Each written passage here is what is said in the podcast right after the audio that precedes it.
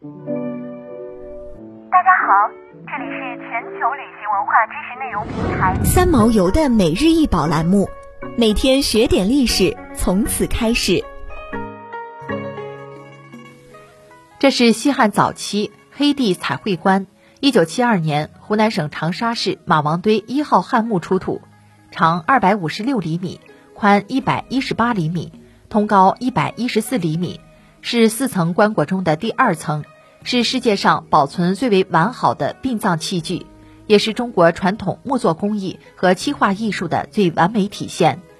黑地彩绘棺内修朱漆，外修黑漆为地。用朱、白、黑、黄、绿等颜色绘出流动奔放的云气，这便是云气纹。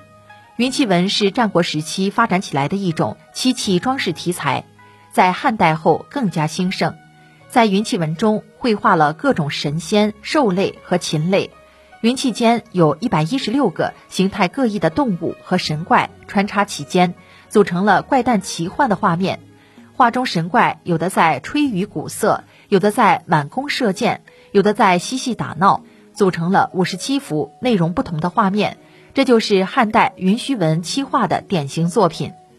除了云气纹之外，在画面上出现最多的是一种面部似羊非羊、似虎非虎、顶竖长角、兽身有尾巴的怪物。过去在长沙、信阳等地的楚墓中，曾经也发现有口吐长舌、头有鹿角。两手操蛇的木雕怪物，一般被认为是辟邪的镇墓兽，形象与这里的有不少相似之处。